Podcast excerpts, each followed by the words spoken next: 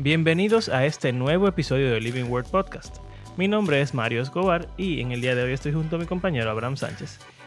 Y estaremos preguntándonos si estamos aquí porque queremos estar aquí o si fuimos predestinados para estar aquí en este momento. Si este episodio está ocurriendo por la petición de un oyente o si realmente está ocurriendo porque así lo dispuso Dios desde antes de la fundación del mundo.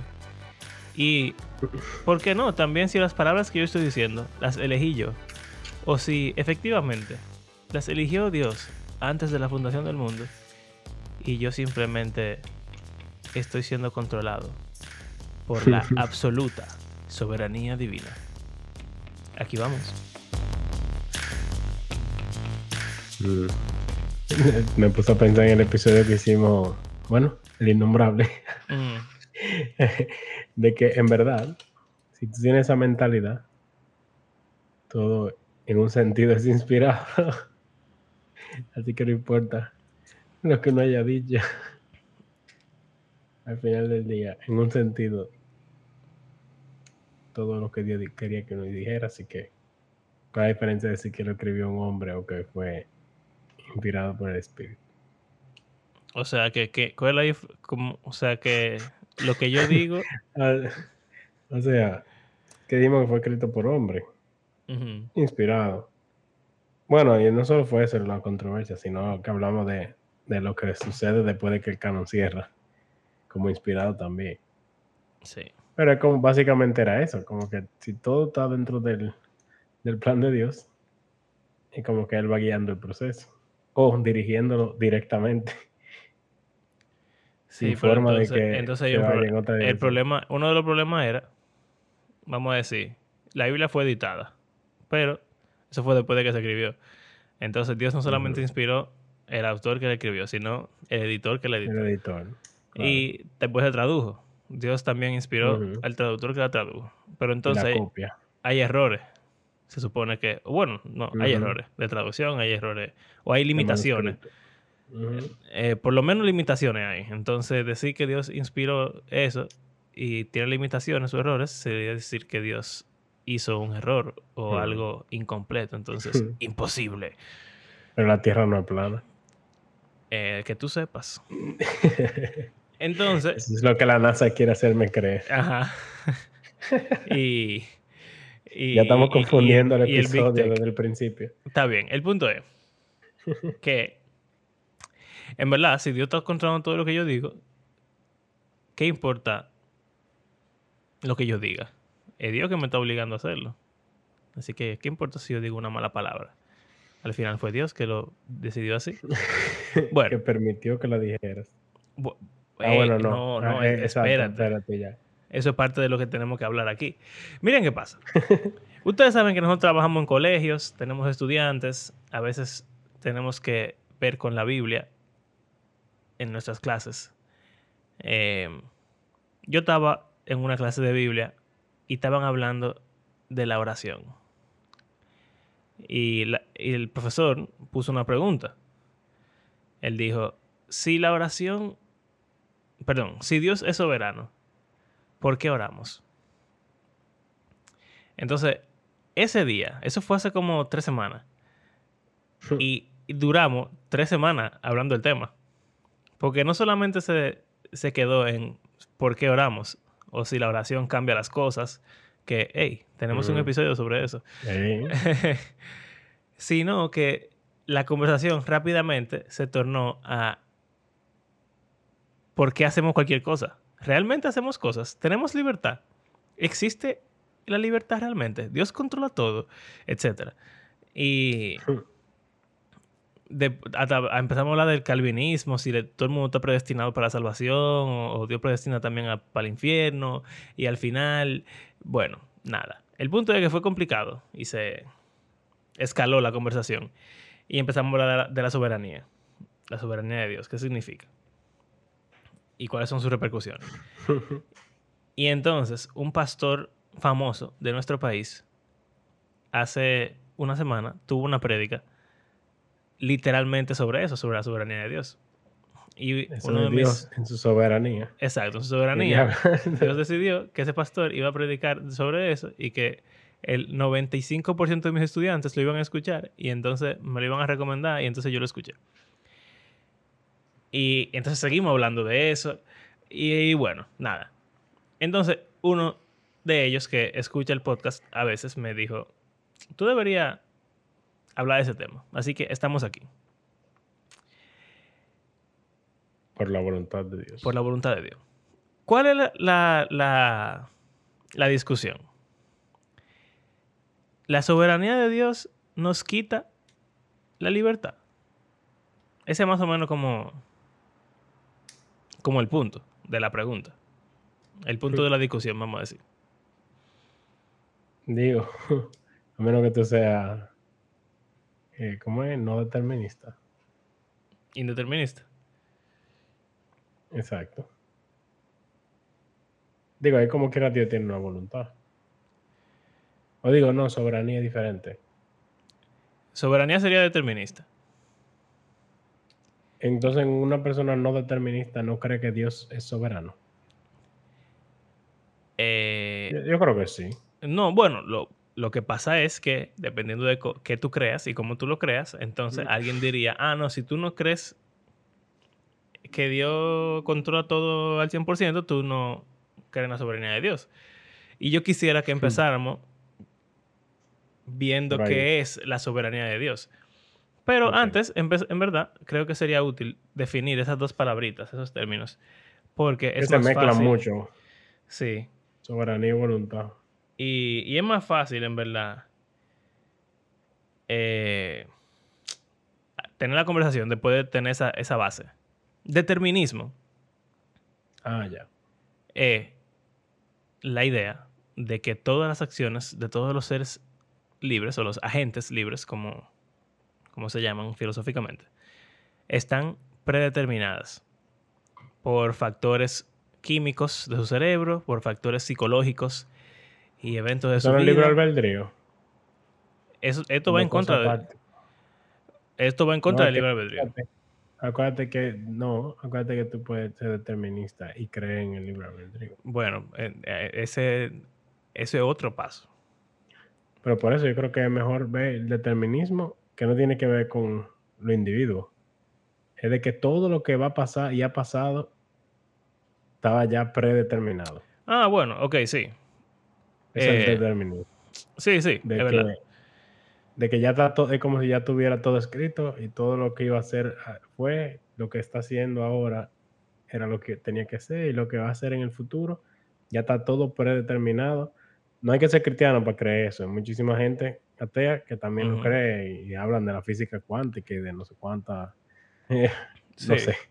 Y bueno, yo, me, yo me enfoqué en lo de los agentes porque en el mundo natural, vamos a decir, que es mucho más fácil tú decir que las cosas fueron determinadas por Dios, si llueve hoy o no llueve hoy, aunque tampoco es tan fácil, eh, porque no, no es tan simple la matemática, de que llueve porque a Dios se le pega la gana y ya, eso no, eso no es así tampoco. Eh, pero vamos a decir que esas cosas no nos molestan. Pensar que Dios controla el clima 100% no es tan molestoso como pensar que Dios controla tu vida y tus acciones y tus pensamientos al 100%. Eso sería el libre albedrío. O sea, están relacionados. Obviamente. Pero es como que los agentes libres, como los seres humanos que tienen capacidad de tomar decisiones, lo hacen acorde a lo que ya tiene cada uno preestablecido. O si realmente tienen una voluntad propia. Exacto. O sea, que pueden hacer lo que realmente quieren hacer los que creen que la libertad está atada, súper atada, a el determinismo de Dios, son deterministas y eso se llama compatibilismo. Que básicamente entiende que se puede compatible, es compatible el libre albedrío con un determinismo completo, vamos a decir. O sea, da todo predeterminado, pero cada persona tiene la facultad de elegir lo que quiere hacer. Pero tienes que elegir lo que ya está predeterminado. Exacto. Va a elegir, pero lo hace libremente. Exacto. No porque lo obligan. Libremente decide siempre eso, que ya está, predeterminado. Exacto. Porque está predeterminado. Eh, entonces, los indeterministas creen que las cosas no están escritas, sino que hay libertad, vamos a decir, real, libertad libertaria, como se llama, de que tú puedes decidir lo que se te pegue tu gana y entonces no... Está que el futuro no está escrito, sino que las decisiones, bueno, todo varía, básicamente. Exacto, tus decisiones van creando el futuro y lo van eh, modificando. O bueno, lo van, lo van escribiendo, porque no, no, está, no está ahí para ser modificado todavía. En ese caso no hay nada predeterminado. Bueno, eso sería ya un extremo de indeterminismo duro. Se, llama así, determinismo duro y e indeterminismo duro. Y entonces los que no son tan duros, son suaves, están en el medio. Creen que hay alguna cosa que está determinada o alguna cosa no tan determinada. Creen que hay libre albedrío con la determinación. Y hay gente que, que extremo de que si tú realmente tuvieras libre albedrío al 100%, tú pudieras decidir, ah, voy a volar. volar exacto. Eh, no. Bueno, nada, esa partecita es importante porque vamos a ver entonces, ¿qué es la soberanía?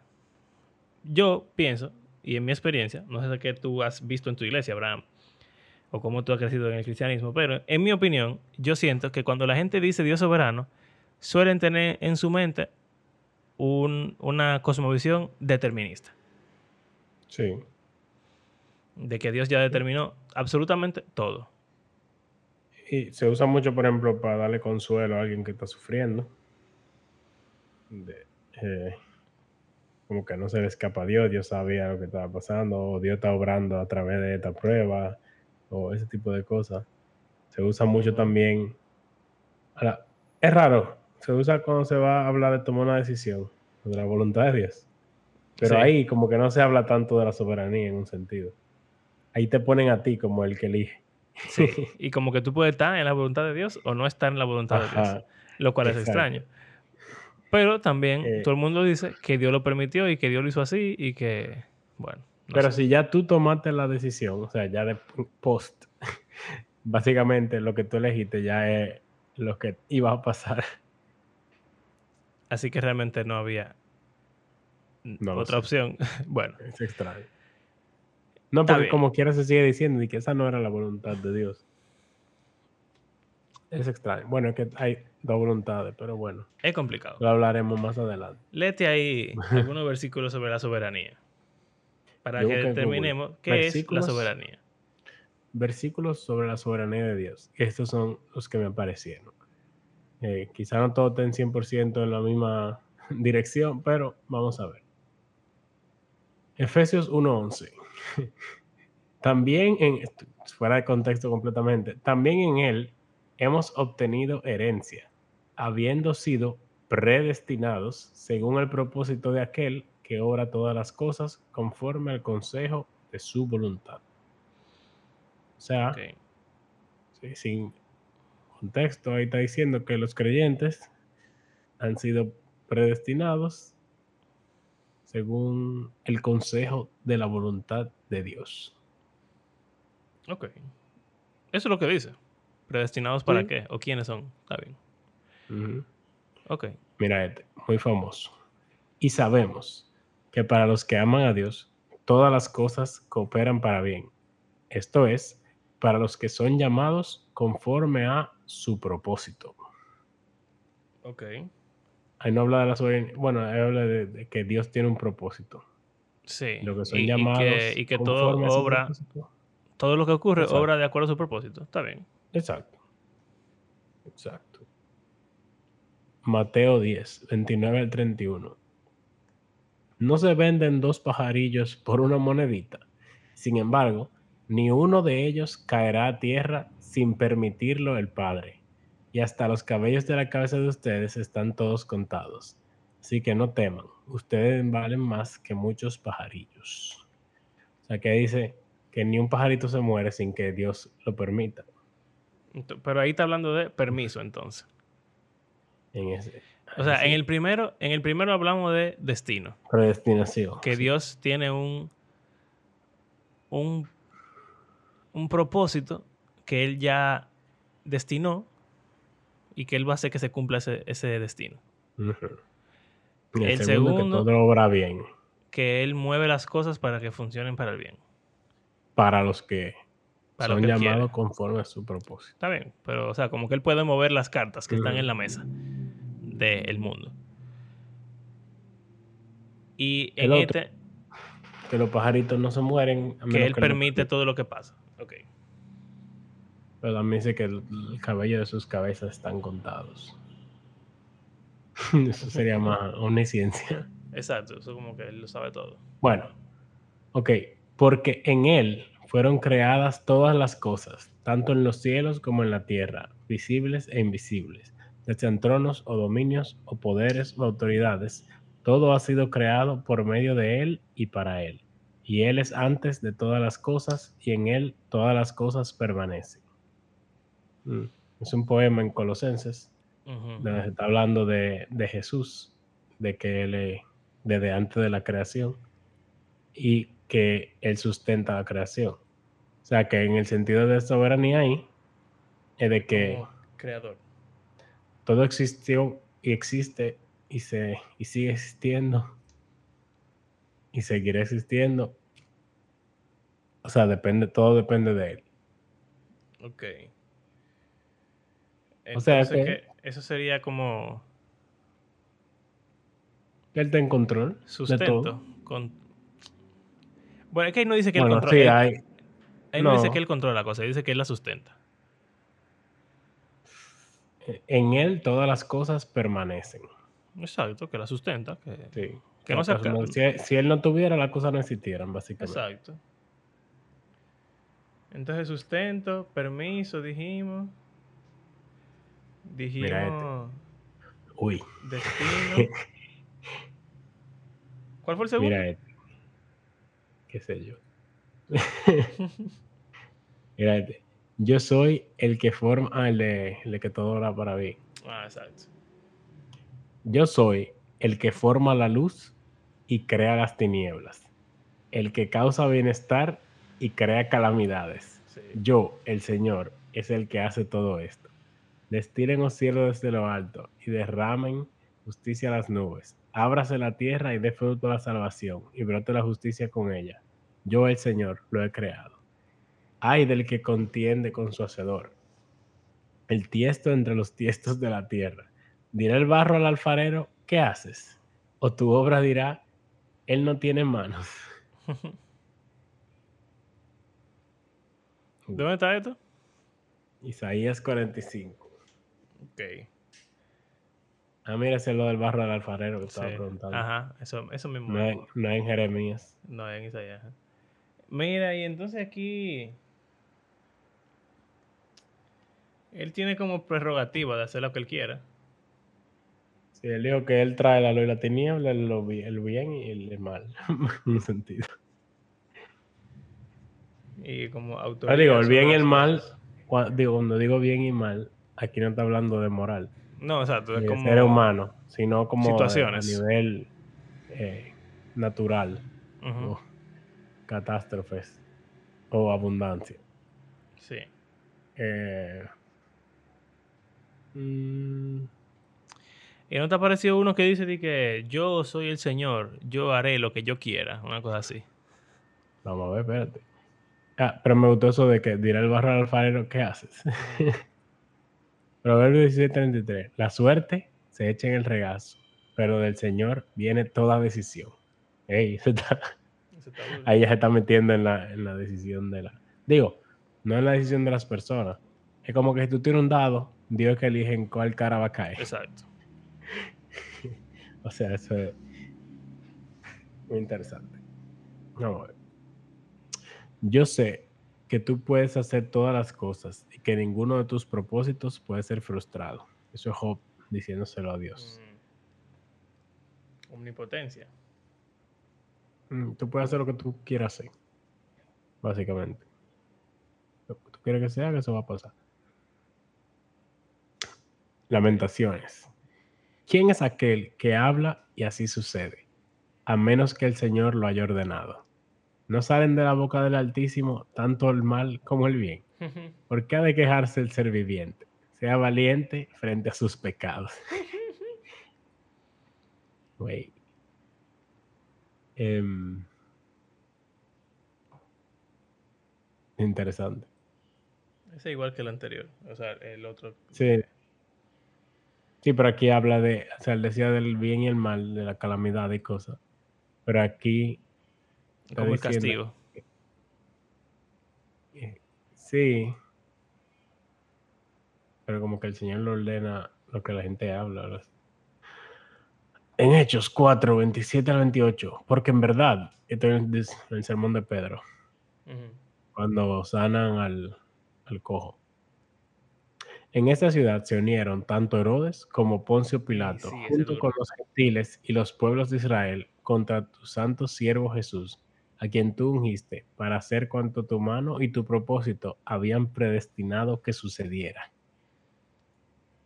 O sea, Herodes, Poncio Pilato, los romanos y todo el Israel, todo eso fue predeterminado por la mano del Señor que pasara.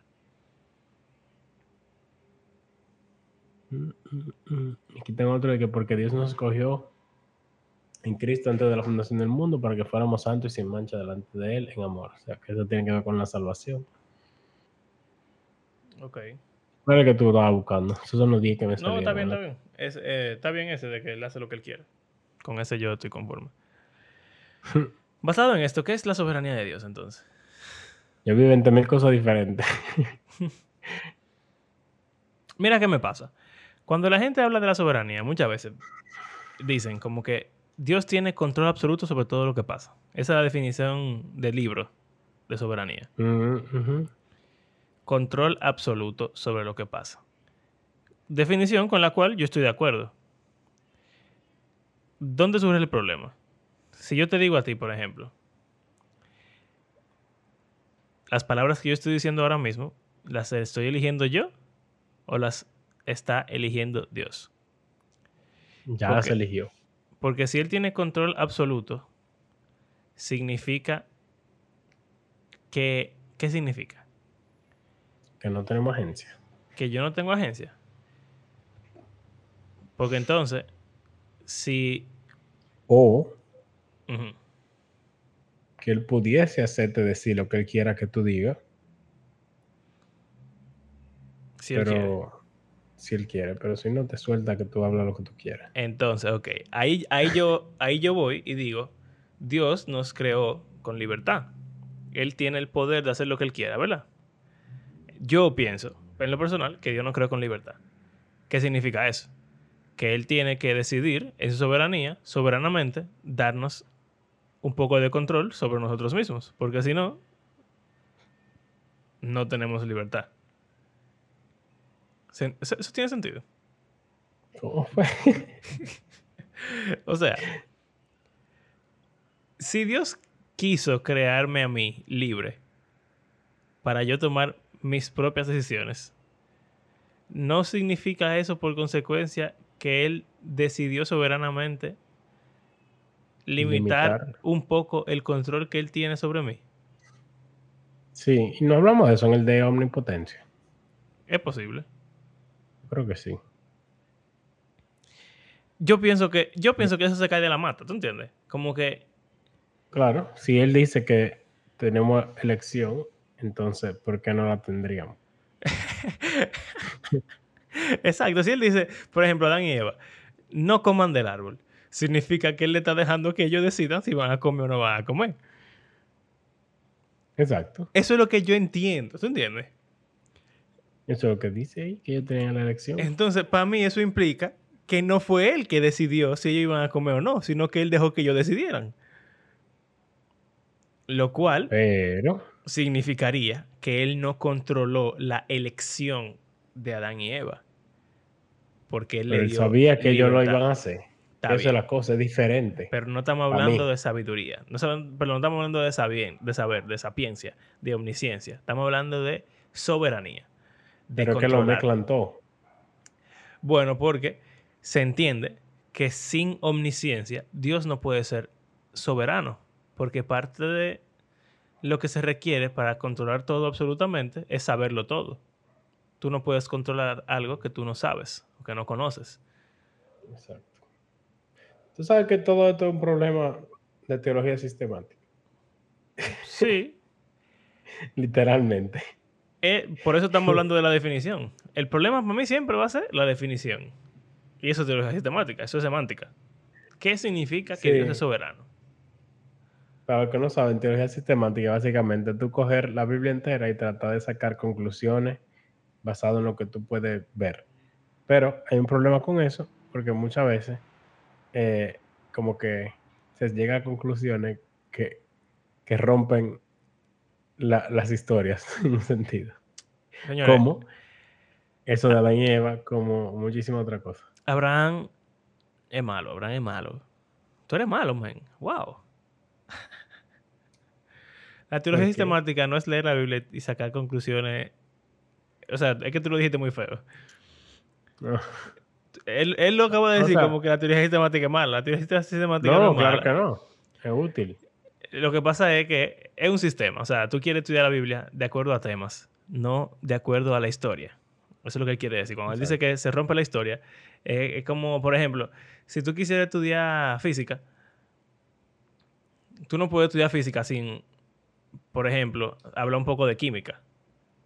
Porque están ligadas. Pero cuando uno estudia física, por lo regular, uno no estudia química porque uno está estudiando sistemáticamente. Si tú quisieras estudiar el mundo entero de forma holística, tú tendrías que ser un freaking genio para tú como que poder ver todo panorámicamente. Entonces, en estudio bíblico hay dos tipos de teologías. Una se llama teología bíblica, que es ver la narrativa bíblica, la historia bíblica completa de principio a fin y como sacar conclusiones de acuerdo a la historia.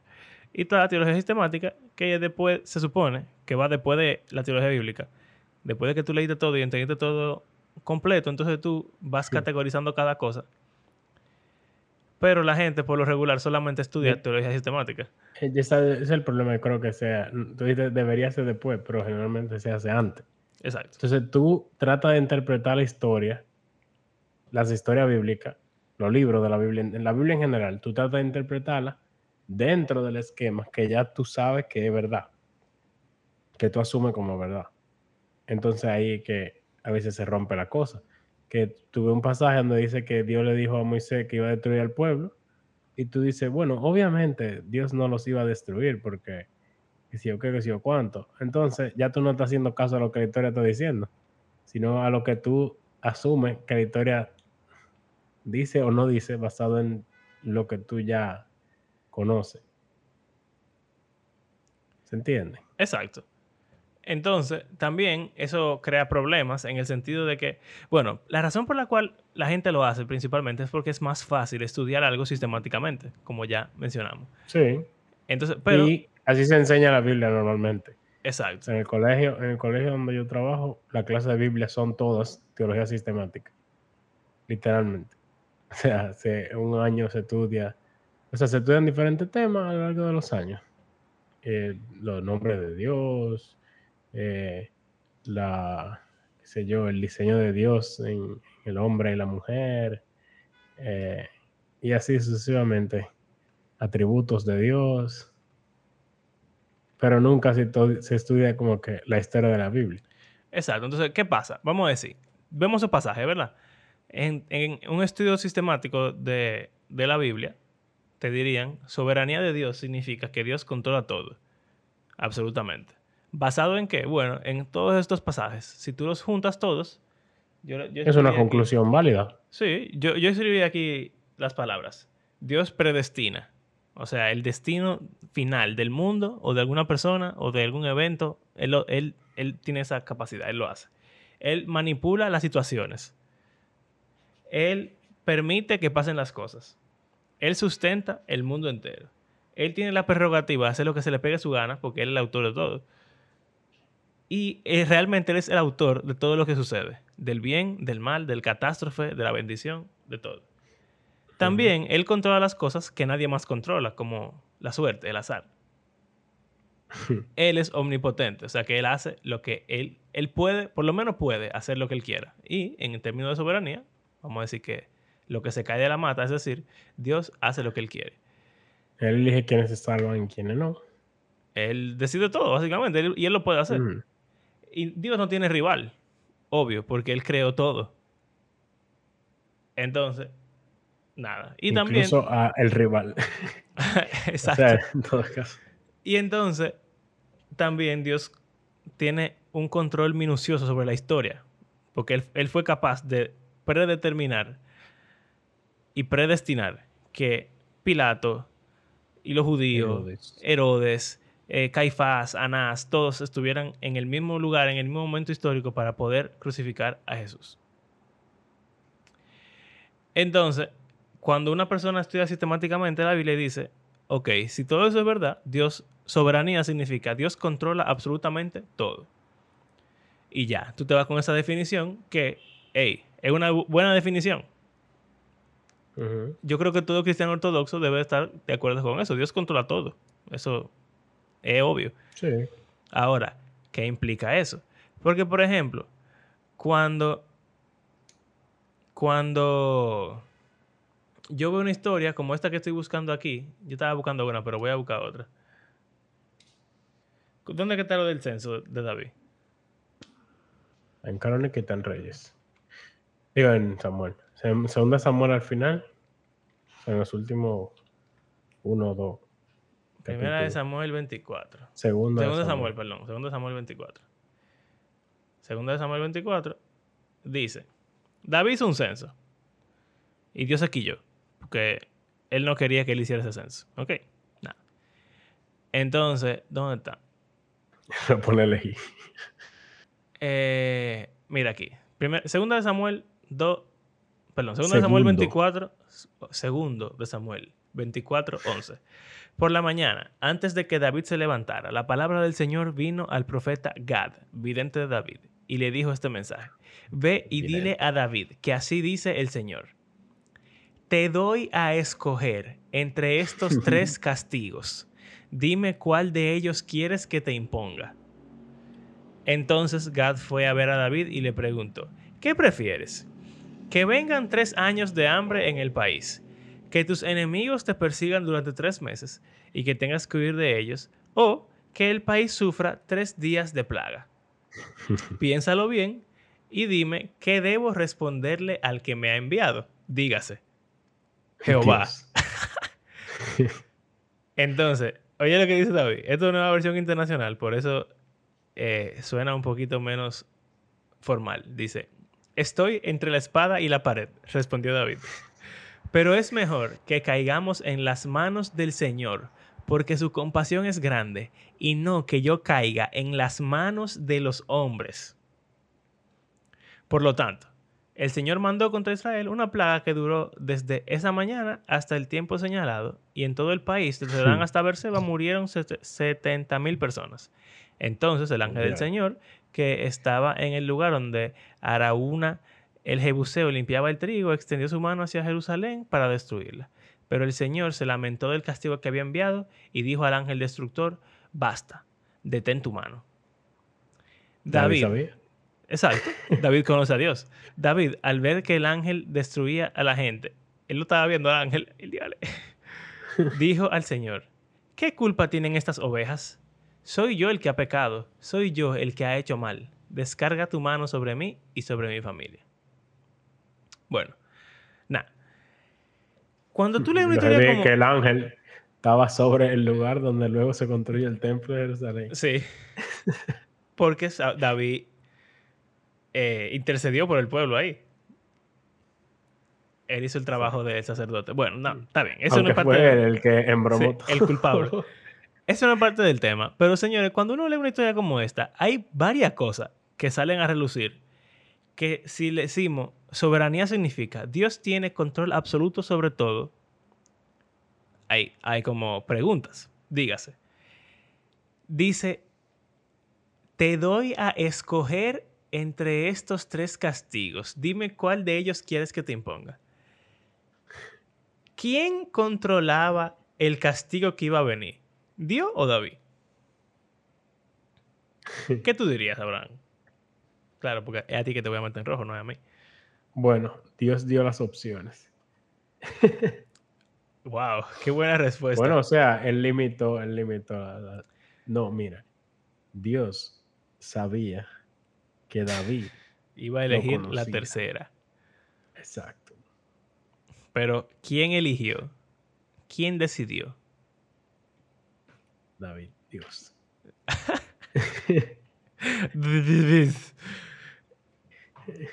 Entonces, no quiero atacar la definición de soberanía, pero aparentemente, en una lectura simple y llana de este pasaje, el que tiene el control sobre cuál castigo Dios va a enviar es David. Porque Dios se lo dio soberanamente, Dios decidió que David iba a escoger. Pero el que escogió fue David. Segunda observación la razón. David dice que es mejor que sea Dios que lo castigue, porque los hombres son malos. ¿Qué implica esto, Abraham? oh, él prefiere caer en manos del Señor que la del hombre, porque él conoce el carácter de Dios.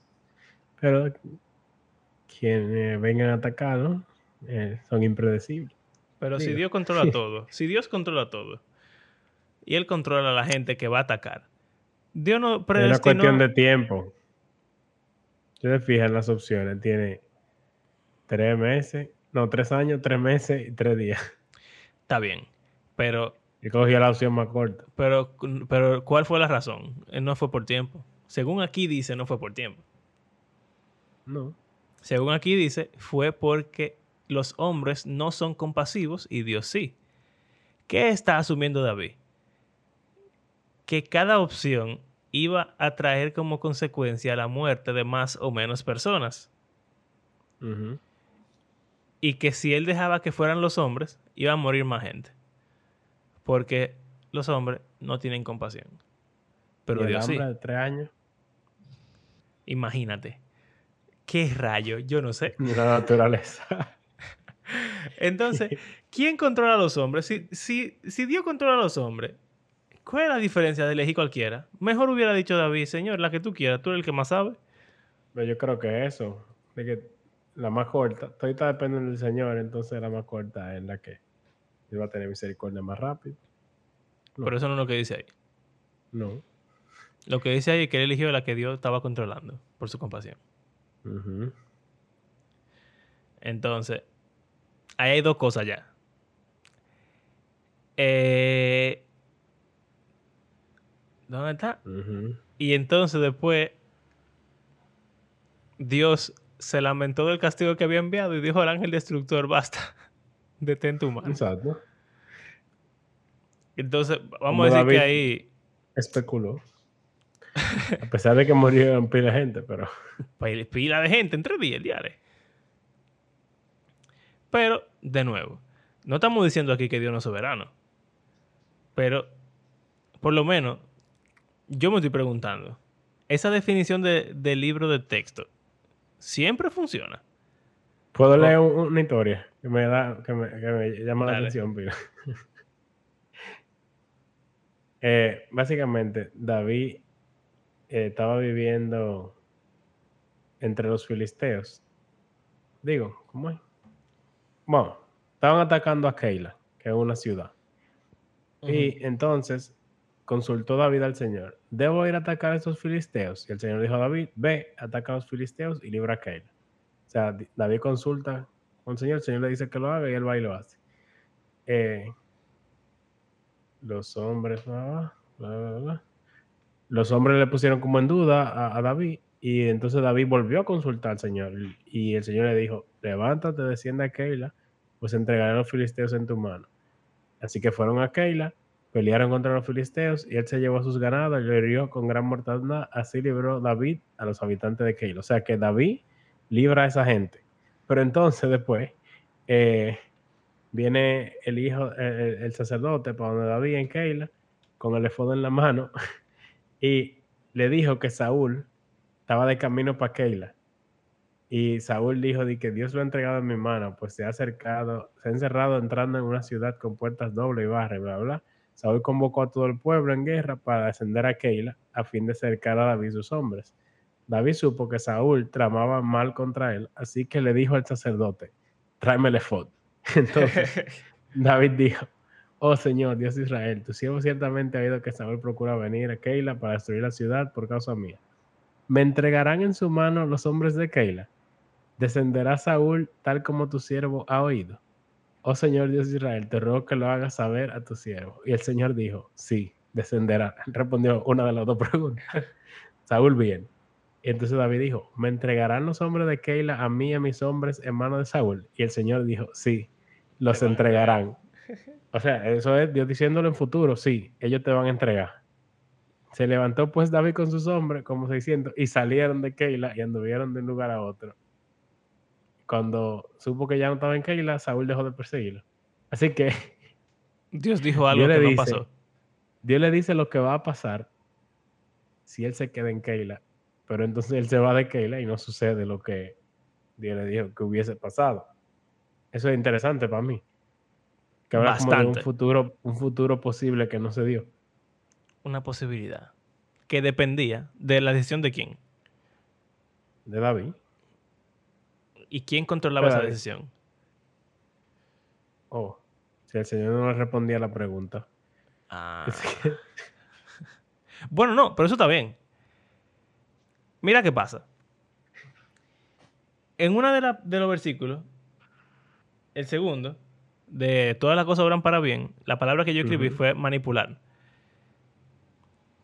Es interesante que en ese pasaje Pablo está hablando de que las cosas malas, como la persecución, la muerte, el pecado incluso, no existen sin que Dios logre que cooperen para bien. O sea, Dios trabaja hace que esas cosas trabajen para Él. ¿Verdad? Eh, entonces Dios está como moviendo las fichas que ya están en, en la mesa. Eso suena como un poco menos controlador que decir, Dios pone cada cosa en su ah. lugar para que haga lo que se le pegue su gana. Él está diciendo que a pesar de que hayan cosas que aparenten, por lo menos aparenten no venir de, parte de Dios, Dios las mueve en la dirección que Él quiere. Eso está aquí, mira. Cuando Génesis, al final. Ajá, se lo dice literalmente. O sea, los hermanos lo querían matar y que si yo cuánto, lo venden en Egipto y, ustedes conocen la historia. Eventualmente, José, que, que los hermanos vendieron, al final termina siendo el que salva a todo el mundo y cuando se muere Jacob ya están asustados porque creen que José se va a vengar. Y entonces José le dice que él no está en lugar de Dios. Y él dijo, ustedes pensaron hacerme mal, pero Dios lo cambió en bien para que sucediera como vemos hoy y se preservara la vida de mucha gente. Entonces, Entonces ahí vemos lo mismo. Ellos planearon el mal y lo hicieron, pero Dios movió las fichas, como está diciendo, para traer salvación. Entonces, ¿qué pasa? La gente, yo siento cuando yo he traído este punto a colación en diferentes conversaciones, la gente dice como que, bueno, pero es que parece ahí como que Dios está reaccionando o Dios está como, como que dependiendo de la decisión de otro ser. Entonces Dios no es soberano. Y yo pienso, pero ¿por qué que tiene que significar eso que Dios no es soberano? Porque al final, lo que él no quiere no es llegar al final que él quiere. Y él no lo va a hacer. parecido también. También. Que él use el endurecimiento de Faraón. Para que él haga lo que él quiera. O sea, para, que Faraón haga lo que Dios quiera. No, y para aumentar la gloria de Dios a, o sea, a las naciones. Mm, sí para que su fama se extienda. Pero entonces, es, como complicadito decir. Dios, o sea, si tú dices, por ejemplo, Dios le dijo a David que Saúl iba a llegar y que lo iban y que la gente de Keila lo iba a entregar. para que David huyera, para que se cumpliera su propósito, que era que David no fuera entregado. ¿Dios está siendo soberano? Sí, porque David se salvó. Yo pienso que sí. Pero tenía que hacer eso Dios. Él podía simplemente decir a David, David, sal de aquí y ya. O él podía poner en David el deseo de irse de Keila y ya. O él podía hacer lo que se le pegara la gana, moviendo la voluntad de quien se le pegara la gana.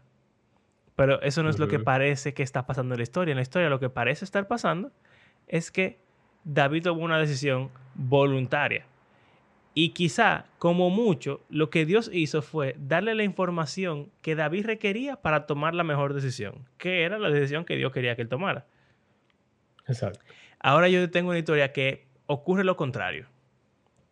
Dios da la información equivocada para que la persona se muera. Acá, ¿no? Sí.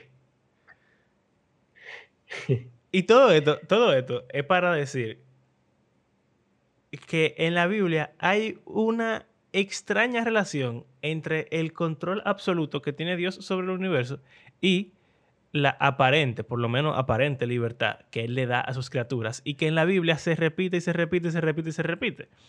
y esta que se muere con una flecha a lo sí, loco. Sí, Tú ves, estás la soberanía. Literal. Eh, pero entonces esta historia es especial porque no solamente demos la libertad del humano, sino que demos la libertad de los seres espirituales. Y en este, ahí está el tipo que le dice a otro que le dé un trompón. Eh, eso, no es, en Elías. No, no es Elías. Pero yo creo que acá, pero yo creo que en otro momento. Bueno, ok, no me acuerdo. Lo siento. Contexto. El rey Acab era un rey muy malo de Israel, el reino del norte. Eh, el rey Josafat era un rey bueno del reino del sur de Judá. Ellos iban allá a una guerra contra Ramot de Galaad. Antes de ir a la guerra, ellos querían consultar con los profetas para saber la voluntad de Dios y saber si, o bueno, el plan de Dios, para saber si ellos iban a ganar la, guerra y, e ir o no. Básicamente lo mismo que hizo David. Preguntarle a Dios, ¿vamos a ganar? Para si no vamos a ganar, mejor no vamos a la guerra. Entonces dice que Abelón le preguntan a todos los profetas y todos los profetas, todos los profetas le dicen que sí, que vayan, que ellos van a ganar, que Dios le va a dar la victoria, que Dios está con ellos, papá Dios está contigo, mi hermano, dale para allá, que todo esto va a salir Josafá dice que no. Josafá dice como que, hmm, yo como que no confío en esto. Mándame a llamar a una gente. Un profeta de Jehová. Exacto, un tigre de verdad. Y Acab le dice, bueno, mira, hay un profeta, pero a mí no me cae bien. Porque... que siempre me dice mal. Siempre me dice cosas malas a mí entonces yo no, a mí no me gusta llamarlo. Pero vamos a llamarlo porque él es profeta del Señor. Entonces, en el versículo en el versículo 13. Ahora estupidez. El mensajero que había ido a llamar a Miqueas, a Micaías, le advirtió, mira, los demás profetas a una voz predicen el éxito del rey. Habla favorablemente para que tu mensaje concuerde con el de ellos. Entonces, el mensajero le está diciendo al profeta Micaías que diga también que sí, que se vayan, para que no hayan discusiones. Pero Micaías repuso, tan cierto como el Señor vive, anunciaré al rey lo que el Señor me diga. Cuando compareció ante el rey, este le preguntó, Micaías, ¿debemos ir a la guerra contra Ramot de Galaad o no? Ataque y vencerá, contestó él porque el Señor la ha entregado en manos de su majestad. El rey no le, cree. le reclamó, ¿cuántas veces debo hacerte jurar que no me digas nada más que la verdad en el nombre del Señor? Ante esto, Micaías concedió. Vi a todo Israel esparcido. Parece que se lo dijo un tono. ¿Será que se lo dijo un tono sarcástico? Como sarcástico, sí, yo creo que sí. Y seguro estaba mirando, mirando al mensajero de que, mira, lo estoy haciendo, estoy diciéndole que le va a ir bien. Dice la, la profecía real. Vi a todo Israel esparcido por las colinas como ovejas sin pastor. Y el Señor dijo, esta gente no tiene amo, que cada cual se vaya a su casa en paz. El rey de Israel dijo a Josafat, ¿no te dije que jamás me profetiza nada bueno y que solo me anuncia desastres? Entonces aquí podemos ver que Micaías le dijo la profecía real, que es que les va a ir mal en la guerra, o sea, van a esparcir al pueblo. Eh, después de mentirle, diciéndole que burlarse de él, diciéndole que vaya, que va a ir todo bien. Entonces Micaías siguió.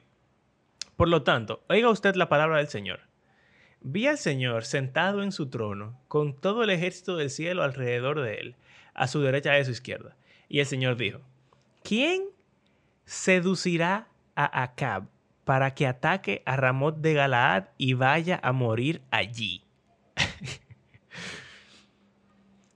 Dígase, Dios está con, con los ángeles, ¿verdad? Con los seres espirituales. Y entonces él le pregunta a ellos, ¿cómo es que vamos? O bueno, ¿quién es que va a ir a hacer que Acab vaya a la guerra para que se muera? Porque ahí es que se va a morir Acab. Entonces sigue diciendo, uno sugería una cosa y otro sugería otra. Por último, sí, son ángeles estos. Por último, un espíritu se adelantó, se puso delante del Señor y dijo, yo lo seduciré. ¿Por qué medios? preguntó el Señor. Y aquel espíritu respondió, saldré y seré un espíritu mentiroso en la boca de todos sus profetas. Entonces el Señor ordenó, ve y hazlo así, que tendrás éxito en seducirlo. Así que ahora el Señor ha puesto un espíritu mentiroso en la boca de todos tus profetas. El Señor ha decretado para usted la calamidad. Y entonces, ah, sí, al oír esto, Sedequías, hijo de Kenana, se levantó y le dio una bofetada a Micaías. Exacto. Eso mismo fue. ¿Por dónde se fue el Espíritu del Señor cuando salió de mí para hablarte? Preguntó. Eh, y Micaías contestó, bla, bla, bla, nada. Fin. El punto es, ¿qué rayo está pasando aquí? Primero, Dios está consultando gente ángeles para ver cómo es que van a hacer el plan. Segundo, él decide que quiere que el ángel decida cómo va a hacer el plan. Y entonces él le dice, sí, eso va a funcionar, dale para allá. ¿Qué rayo? No, y después le dicen, o sea, lo que no es. Y el tipo después le dicen que le dijeron lo que no es. ¿Y cómo quiere Giovanni? Entonces yo digo, ¿realmente no era necesario? Porque acá iba a ir a la guerra como sea, sabiendo el plan de Dios de matarlo o no sabiéndolo, porque él tenía el corazón más duro que la piedra más dura del mundo. Pero me extraña el otro tipo, por eso digo que es estúpido. Que él dijo, no hay un profeta de Jehová. Y cuando el tipo habla y le dice, en detalle todo lo que pasó. Como quieren, no le hacen caso. Como sea, hacen lo que se le pegue su gana. Entonces, en esta historia es complicado. Ahí yo digo, pero ven acá. Dios no tiene necesidad. es Una flecha. El, tipo está escapando. No, porque es, un tiguerón. Él le da su ropa al de Judá. Sí. Para que lo persigan a él. Y él anda en y él se pone en ropa de soldado. Ajá. Y entonces de que se está escapando en lo que están cayendo atrás otro rey. Y entonces de que una flecha random, una flecha que tiraron así a lo loco, fue, le cayó al tipo que no estaba vestido de rey. Y lo mató. Que que día había dicho que se iba a morir. Entonces, evidentemente, Dios no necesitaba nada del ángel, del plan de engañar a, a Cam ni nada de eso. Porque una flecha perdida podía matarlo. Pero ¿por qué pasó? ¿Y quién fue el que decidió? ¿Fue Dios o fue el ángel? Y también, ¿quién decidió ir a la guerra?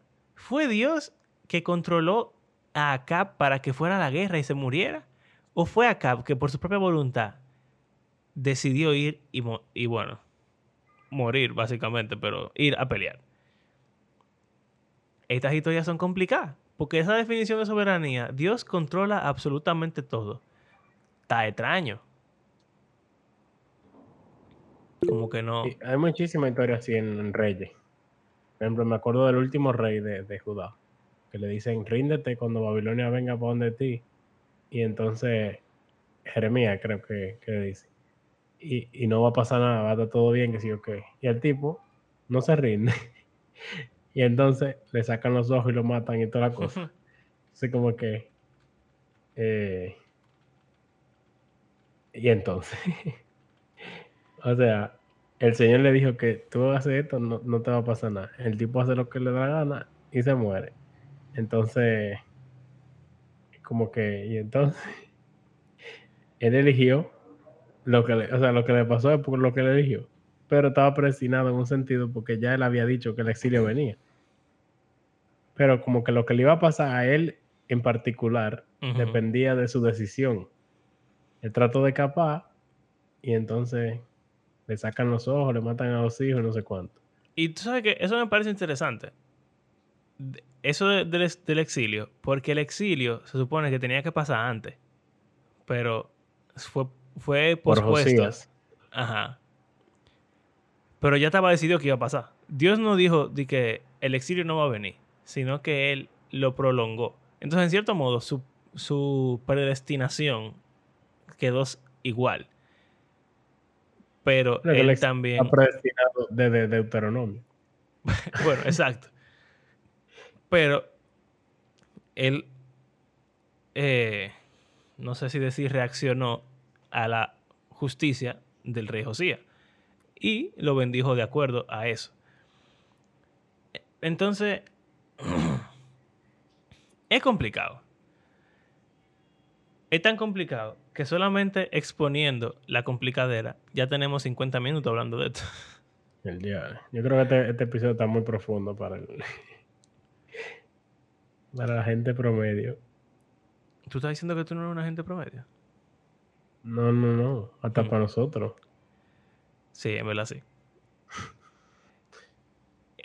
Vamos a decir que este episodio, su propósito fue traer la, la conversación. La conversación y crear la curiosidad. Y decir, como, por lo menos, hay una tensión extraña en la Biblia.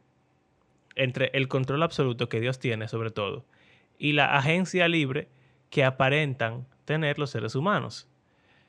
Los deterministas van a decir, esa libertad es falsa, todo está escrito, o van a decir, esa libertad es verdadera, pero está atada a la determinación de Dios. Y entonces, los que no son deterministas van a decir, eso es mentira, nada está determinado, pero eso obviamente no es bíblico. Otros van a decir, la forma en la que Dios determina las cosas toma en cuenta la libertad real que Él le dio al ser humano. Y es un debate complicado que quizá pudiéramos ver en el próximo episodio cómo la gente intenta reconciliar esas dos ideas que son medianamente contradictorias. ¿Qué crees? Está bien. Bueno, vamos a hablar ahí entonces. Gracias por acompañarnos en este episodio que estabas predeterminado a escuchar y a terminar en dos partes. Aunque no era el plan original nuestro, sí era el plan de Dios. Amén. Recuerden que creemos que la Biblia es un libro que está vivo y que tiene el poder para transformar la vida de sus lectores y todo el mundo.